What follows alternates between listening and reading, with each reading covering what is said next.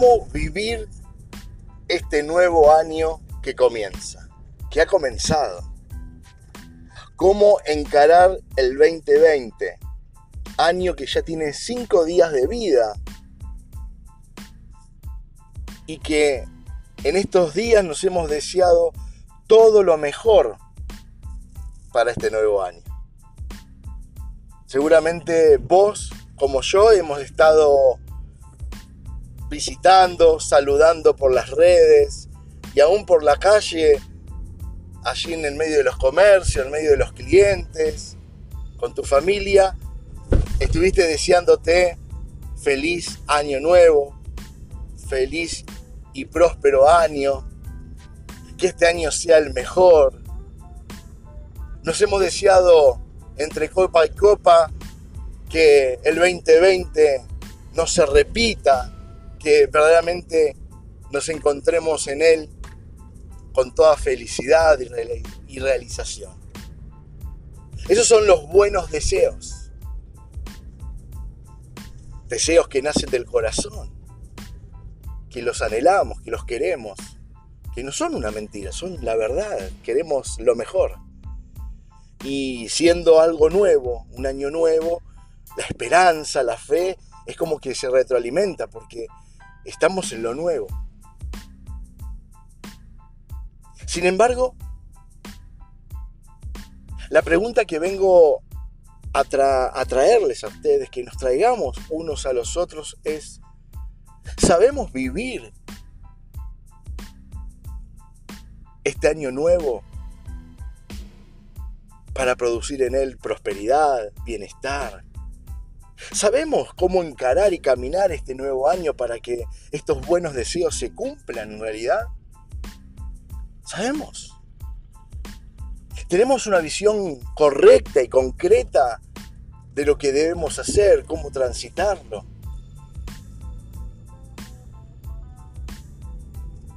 Esa es la gran pregunta que nos vamos a responder porque aquí delante de nosotros tenemos el manual de vida, la palabra de Dios y ella tiene absolutamente todas las respuestas, las herramientas y las soluciones.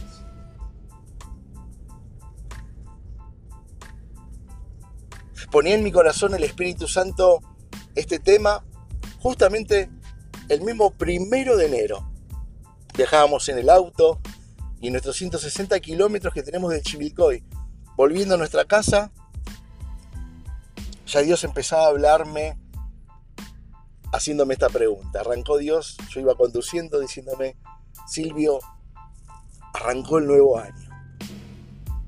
Es el año 2020, el año de mi libertad y mi éxito para tu vida, conforme a segunda de Crónicas 2020. ¿Sabes cómo alcanzar y transitar este año de libertad y éxito de mi mano? Y la verdad que le dije al Señor, Señor, quiero ser un libro o propongo ser un libro con hojas blancas, sin una sola palabra escrita en él. Me propongo como un libro en blanco y quiero que tomes tu pluma, Señor, y empieces a escribir día por día todo lo que quiero desarrollar, lo que vos querés que lleve adelante. Quiero lo nuevo, pero lo quiero lo nuevo al 100%. Y el Señor me dijo, para ir hacia lo nuevo, hay que dejar todo lo viejo. Y es bueno que estés como un libro con páginas en blanco.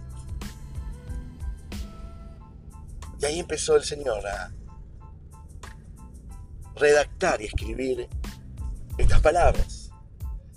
Que sé que hoy harán que también vos tomes tu vida como un libro en blanco para empezar a escribir todo lo bueno, lo agradable, lo de buen nombre que tiene Dios preparado para tu vida. Te decía al principio una frase que, que realmente es la que tenemos que tener como cabecera. Para ir hacia lo nuevo necesito dejar lo viejo. Es matemática pura. No pueden ser llenas mis manos de cosas nuevas que trae Dios si en ellas todavía cargo con lo viejo y lo anterior. Se va a caer, no lo voy a poder retener o no lo voy a poder retener al 100%. Necesito manos limpias, manos vacías para recibir lo bueno y lo nuevo de Dios. Y así es el 2020. Hay una historia que me fascina y, y el Espíritu Santo me llevó hasta ahí porque será algo tan gráfico y tan maravilloso que no caberá ninguna duda de cómo transitar este nuevo año. La historia tiene que ver con un hombre que descubre de grande que él es adoptado. Descubre de grande que su papá y su mamá son papá y mamá del corazón, pero no son de sangre. Descubre que él no pertenece a ese pueblo y a ese reino en el cual lo habían proclamado príncipe, como muchos de sus hermanos. Descubre que esa vestimenta que él traía nada tenía que ver con la vestimenta de sus raíces, de sus verdaderos papás. Descubre que sus costumbres nada tenían que ver con su personalidad, con su identidad. Descubre que aún hablaba diferente. Descubre que tiene una cultura diferente a la de sus raíces. Lo hace de grande. Descubre esa verdad que es una verdad muy fuerte para cualquier persona que haya pasado por eso, que es adoptado. Es muy fuerte. Y no fuerte porque uno reniega o pueda renegar de aquellos padres adoptivos porque posiblemente dieron todo. A él le dieron todo. Él no podía renegar de, de su presente y de sus padres adoptivos porque entiende y conoce su historia. Que él al nacer fue puesto en una cesta llena de brea para que no entre el agua y lo pusieron a flotar en el río Nilo. Y a través de ese río fue pasando kilómetros por kilómetros hasta llegar a las manos de aquellas doncellas que cuidaban de la reina y de las princesas. Y cuando ven al niño en la cesta, lo primero que hacen es sacarlo del agua rápidamente y lo llevan adentro del Palacio Real y allí le dan asistencia médica, amor, cariño, una mamadera y hacen saber a la princesa, la reina, del hecho, y la reina decide adoptarlo y decirle, no, va a ser parte del reino, alimentenlo, que sea parte de nuestra mesa, nuestra familia. Y entonces el niño empieza a crecer completamente sin ningún faltante. Este niño comienza a desarrollarse, buena comida, buena bebida, buen vestido, buena educación. Era parte del reino más poderoso de la tierra que en ese momento gobernaba, como era Egipto. El faraón realmente decidía y era dueño de todo el mundo. Su padre, aquel al cual honraba. A él no le faltaba absolutamente nada, se desarrolló como adolescente y de grande, antes de descubrir esta verdad, era un príncipe. Es más, su futuro era verdaderamente grandioso, iba a heredar ese poder político, social, económico, en el cual era parte. Sin embargo, algo pasa en su vida, algo que lo cambiaría todo por completo, algo que lo llevaría a decidir a vivir un 2020 diferente, algo que como mi Dios me decía, Silvio, ¿sabés vivir este nuevo año? ¿Sabés vivir este nuevo desafío? ¿Querés aprender? Vino esas palabras al famoso Moisés. Moisés al descubrir toda esta verdad, lo primero que decidió en su corazón, y aquí les regalo el primer descubrimiento para que vos y yo podamos vivir un 2020 conforme a la voluntad de Dios, lleno de libertad y éxito. Lo primero que hizo Moisés es renunciar. Renunciar. Renunciar a esa identidad que no le pertenecía. Renunciar a esa vestimenta que no le pertenecía. Era muy buena, prendas de lino fino, incrustaciones de oro, plata, hecho por los mejores artesanos o los mejores sastres. Pero no le pertenecía. Él pertenecía al pueblo de Israel, el pueblo que él veía trabajar de sol a sol, donde eran castigados, donde eran reprimidos, donde eran violados y hasta tenían un decreto de muerte que el mismo faraón, su padre adoptivo, había firmado de puño y letra diciendo que ningún niño de ese pueblo de Israel podría vivir al nacer, sino que las parteras debían matar a todos los niños. Qué cruel. Qué cruel ser parte de ese pueblo sufrido y que él no estaba sufriendo. Él estaba cómodo, él tenía que renunciar a una vida de comodidades, una vida de rico, una vida sin necesidad. Pero sin embargo el peso del corazón Dios lo empezó a poner. Y él dijo, no puedo seguir viviendo así, de una vida prestada. Y aún mis hermanos viviendo en tremenda opresión social, en miseria, en muerte. Moisés lo primero que hizo es renunciar a aquello que no era de él, aquello que no le pertenecía. Pero renunciar era renunciar de verdad, dejarlo todo allí en el palacio del rey, sacarse las vestiduras, renunciar a su presente cómodo, renunciar a un futuro mucho más grande para volverse a sus raíces. Él era un hombre que pertenecía al pueblo de Dios. Él había sido bendecido desde el primer momento que el Señor lo puso en el vientre de su mamá, entendió, él era judío. Él pertenecía a Israel. La primera bendición que Dios le había dado y él despertó es, yo pertenezco a ese pueblo, al pueblo de Dios, necesito volverme allí. Por supuesto el Señor lo bendijo aún más en su historia, porque cuando al nacer las parteras que asistieron a ese parto eran parteras mujeres de fe que amaban a Dios y su palabra y se negaron a cumplir con el decreto del faraón. Ellas mismas en su corazón decidieron no darle muerte a ningún niño. Ellas no iban a ser instrumentos de muerte, sino todo lo contrario, instrumentos de vida. A pesar de que si se enteraban, podrían perder la vida. Sin embargo, Dios puso personas con un corazón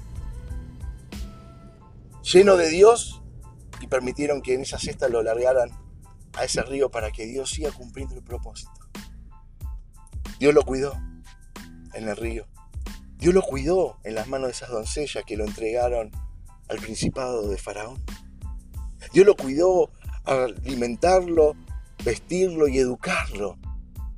Dios lo cuidó y lo fue levantando y haciendo crecer hasta ese día que descubrió la verdad de Dios. Todo esto junto a su adopción. Él no renegó de su pasado. Él no renegó contra Dios diciendo, oh Dios mío, ¿por qué me abandonaron? ¿Por qué me tiraron en esa cesta? ¿Por qué fui levantado en costumbres ajenas, en ciencias ajenas, en lenguaje ajeno, con vestido ajeno, con cultura ajena? Jamás Moisés miró eso. Jamás Moisés miró hacia atrás Simplemente tomó toda su historia de vida y con ella una decisión. El 2020 te va a encontrar a vos y a mí bendecidos en libertad y éxito de la mano de Dios, si tomas toda tu historia de vida y de vez de quejarte, de enjuiciar, de echar culpas y decir pobre de mí, tomás ese bagaje como Moisés y empezás a caminar y tomás una decisión. El 2020 no es para la queja, el 2020 no es para los quejosos. El 2020 no es para los que miran atrás. El 2020 no es para los que le echan la culpa a los demás. El 2020 no es para aquellos que quieren vivir en el pasado, sino que el 2020 de libertad y éxito que Dios propone a sus hijos y a sus hijas es un año de decisiones firmes para caminar hacia adelante. Moisés lo hizo. Por eso en Hebreos 11, versículo 27, es claro, dice, por fe Moisés decidió salir de Egipto. Decidió renunciar a la comodidad. Decidió renunciar a una vida prestada y volverse a su identidad como hijo de Dios. Pero es más profundo que eso. Lo que decidió sobre todas las cosas es no quedarse en el pasado, echándole culpa a nadie, sino decidió vivir un año diferente en su vida. Es más que un año, una vida diferente.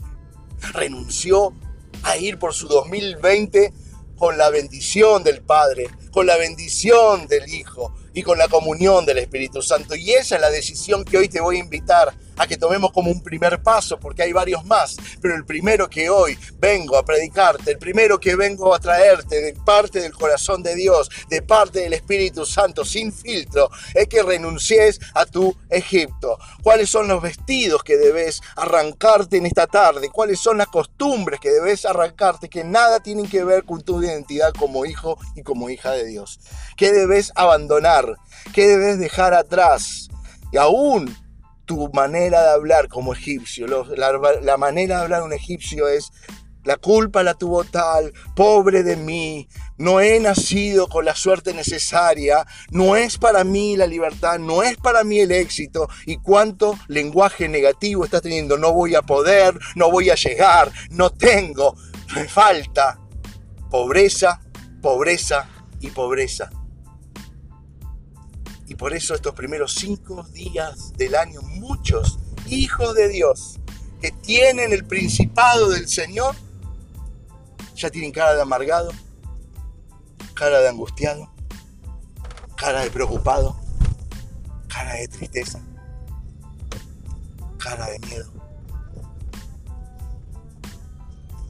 No arrancó los primeros cinco días y ya